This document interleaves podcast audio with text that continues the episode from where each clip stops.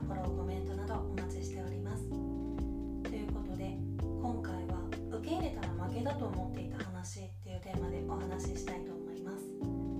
私何度もお話ししている通り転職に失敗してるんですけど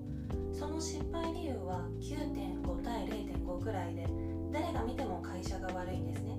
この話はいずれ会社を辞めた時に詳しくお話ししようかなって思うんですけど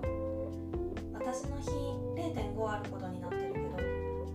は会社を見る目がなかったとか前の仕事が辛すぎて一刻も早く立ち去りたいあんまり冷静な判断ができてなかったとかなのでまあ私は悪くないですってあんまり言うのもちょっとあれだけどこの件に関しては本当悪くないよなと思ってて。で今回の話の本題は別にそれではなくてなんかそうやって会社のせいで転職失敗した人生が狂ったみたいな恨みみたいな気持ちが強すぎて気がついたら何でもかんでも会社のせいにしてたなっていうことに最近ようやく気づいて。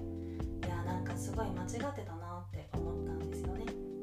なんだろう。例えば月曜日に会社に行きたくないのなんて多分どこに勤めてても大体一緒じゃないですか。なのにもうこんなに気分が悪いのは会社のせいこのクソ会社みたいな感じで言葉悪いけど。私1年くらい前にライフオーガナイザーっていう資格を取ったんですけどその資格の資格を取って他の生き方を模索しなきゃいけなくなったのはこの会社のせい。許せないみたいになってて。極めつけは天気が悪くてイライラした時も全部会社のせいにし始めて。なんでこんな寒い思いをしてあんなところに通勤しなきゃいけないのみたいに思ってて。まあこうやって改めて話してみると結構やばいなって感じなんですけど。なんかもう転職して以降の人生でうまくいかないことを全部会社のせいにしてたんですね。でもよくよく冷静になって考えてみるともともと希望通りに転職できていたとしてもおそらくその先のキャリアのために資格の勉強をするのからは逃れられなかったし天気はもう完全に八つ当たりで私天気が悪いのなんでこんなに嫌かっていうと駅から会社まで徒歩15分くらいあるんですよ。なので寒い日とかほんと辛くってでも転職応募する時点でそれは分かってたことなのでこの件に関しては別に会社が悪いわけではないんですよね。っていう感じでちょっと喋るのも恥ずかしいくらい全部会社のせいにしてもう許せないこのクソ会社ってもうかれこれ2年以上恨み続けていたわけなんですけどまあそんなに恨んでんなら早くやめろって感じですよね。でなんでこんなに会社のこと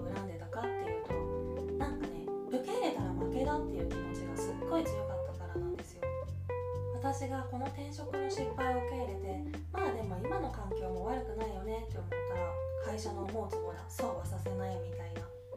まあ、心で受け入れてても受け入れてなくてもここに居続けてるっていう時点で受け入れてることとして処理されちゃうんですけどね。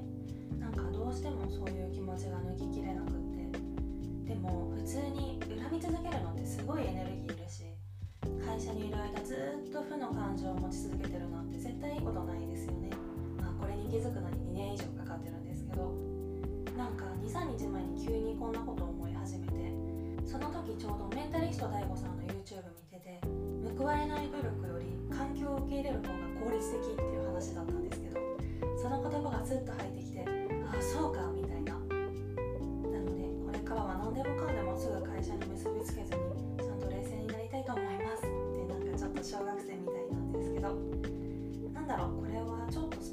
ル的だけど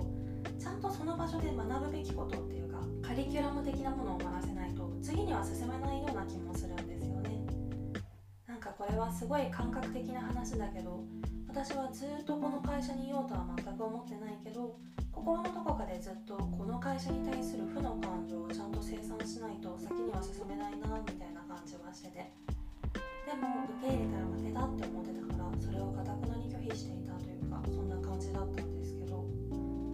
ここ数日の思考の変化で心の整理ができたような気もするので人生を前に進められる日も近いと信じて前向きに生きていこうと思います。っていう若干何の話なんだっていう感じもしますが今回はそんな感じです。レタでの質問感想も絶賛募集中ですのでぜひぜひお気軽にいただけたら嬉しいです。それではまた次の放送でお会いしましょう。